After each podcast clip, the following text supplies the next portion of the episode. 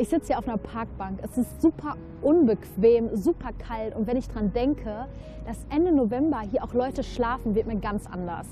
Bei knapp 90 Obdachlosen allein in Gelsenkirchen-Bur interessiert mich natürlich, wie verbringen die ihren Tag?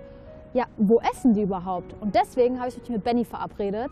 Der ist selber obdachlos und arbeitet ehrenamtlich im Weißen Haus. Und da gehen wir jetzt mal hin. Hi, bist du Benny? Ja, bin ich. Hi, ich bin Gesa. Wir sind Hallo. verabredet. Willkommen im Weißen Hause. Wir gehen rein, ich zeig dir alles. Weil das Wetter ist ja nicht so gut hier draußen. Das stimmt, es ist super kalt. Bitte schön. Danke. Gott sei Dank habe ich das Glück, eine warme Jacke zu besitzen. Da es nicht allen Menschen immer so gut geht, hat das Weiße Haus eine Kleiderkammer.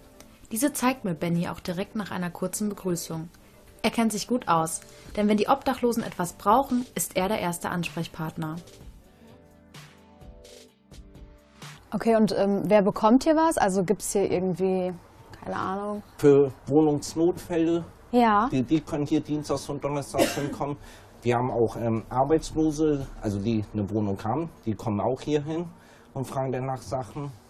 Aber hauptsächlich ist es eben halt für die Leute, die auf der Straße wohnen. Wenn sie das erste Mal hier im Haus sind, wurde es denen erklärt, dass wir eine Kleiderkammer haben, wie das abläuft. Je nach Bedarf können die Ehrenamtlichen auf ein großes Lager zugreifen. Von Unterwäsche bis Winterjacken ist alles vorhanden. Doch ohne Hilfe von außen würde es nicht funktionieren. Das sind dann hier eben halt auch alles äh, Spenden. Weil da achten wir eben halt schon drauf, dass es vernünftige Sachen sind und nicht irgendwas, was kaputt ist und so. Aber es ist echt gut, dass die Leute dann auch kommen können, ne? Ja, aber die, die meisten, die trauen sich erst am Anfang gar nicht zu Okay. fra fragen. Da muss man dann schon sagen, dass wir auch eine Kleiderkammer haben. Ja.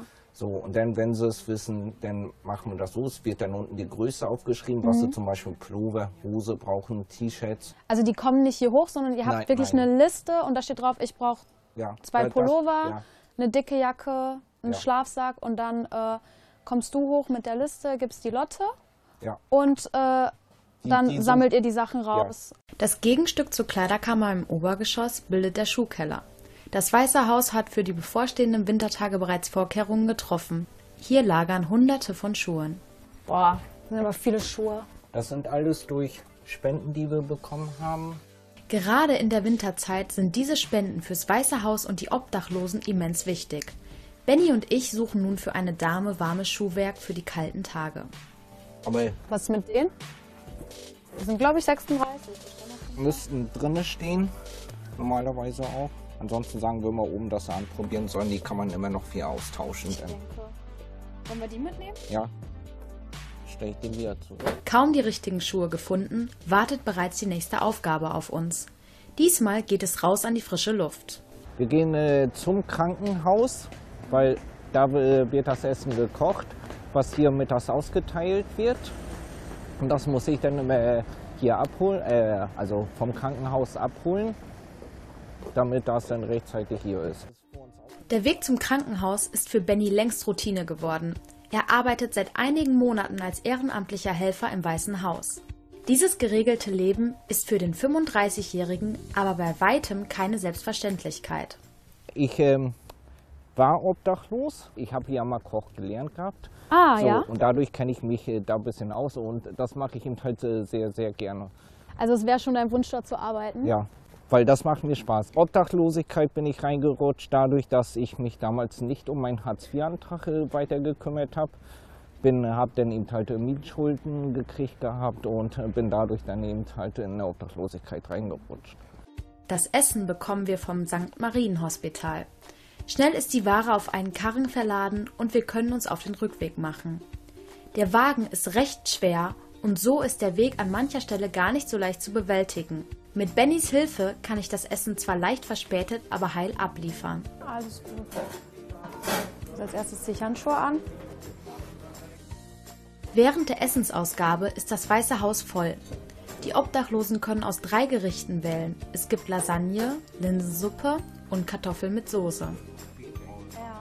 Für viele Obdachlose ist es die einzige warme Mahlzeit am Tag. Es ist warm und trocken. Die Stimmung untereinander ist positiv und ich beobachte Menschen, die zufrieden ihr Essen genießen.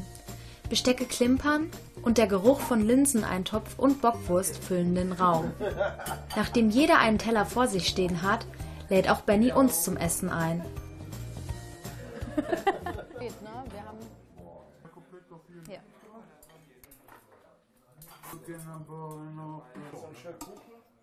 Nee, danke. Danke. Diese vielen Eindrücke und Gefühle überfordern mich ein wenig. Doch lange kann ich diese nicht verarbeiten, denn Benny muss sofort nach dem Essen den Raum säubern. Nach einer Viertelstunde haben wir den Dreck beseitigt und Benny erzählt mir während eines Dartspiels persönliche Erlebnisse, die mich sehr berühren. Sag mal, wie sieht es eigentlich aus mit deiner Familie? Hast du Familie? Hast, hast du Kontakt mit denen? Kontakt überhaupt nicht ja. mehr. Ich bin damals aus Mecklenburg gekommen. So, bin da meine Eltern mit mir in Kontakt abgebrochen, weil ich eben halt arbeitslos war mhm. so, und nicht nach denen ihrem Willen gesprungen bin. Mhm. Da habe ich dann eben gesagt gehabt, ich mache das so, wie ich das denke. Da war ich eben noch unter 30, ne, also ja. jugendlich. Ne, auf Eltern hört man nicht. Dann haben sie mich komplett enterbt und haben gesagt, mit dir wollen wir nichts mehr zu tun. Ja, ich, ich will mit euch Kontakt. Wenn ihr es nicht wollt, ihr habt jetzt meine Telefonnummer, ihr könnt mich über Facebook anschreiben, so. Und ich bettel nicht hinterher. Also fühlst du dich da ziemlich alleine gelassen? Ja, aber sind auch nicht meine leiblichen Eltern. Da war ich damals mhm. eh schon abgeschrieben, als sie ihre eigenen Kinder gekriegt haben. So, da okay. hieß es, du bist noch Adoptivkind, wir haben unsere eigenen so, und haben sich da mehr drum gekümmert. Ich habe zum Beispiel gebrauchte Sachen gekriegt, die haben dann nagelneue Sachen gekriegt und da wurde dann schon ein Unterschied gemacht.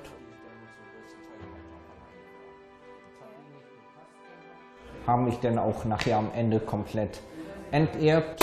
Das war mir aber auch egal. Und ich komme ja auch so alleine zurecht. So, jetzt sitze ich wieder auf der kalten Bank. Ich bin total platt. Der Tag war total stressig für mich und ich, ähm, ja, ich merke einfach, wie glücklich ich mich schätzen kann, dass ich ein Dach über dem Kopf habe und nicht auf so einer Bank hier schlafen muss. Ähm, ich finde auch, dass man ja, einfach wertschätzen sollte, was die Ehrenamtlichen machen. Und ich glaube, ich gehe jetzt einfach mal nach Hause und gucke mal in meinen Schrank, ob ich nicht einfach noch einen alten Pulli finde, der echt noch gut ist und den einfach mal ins Weiße Haus bringe.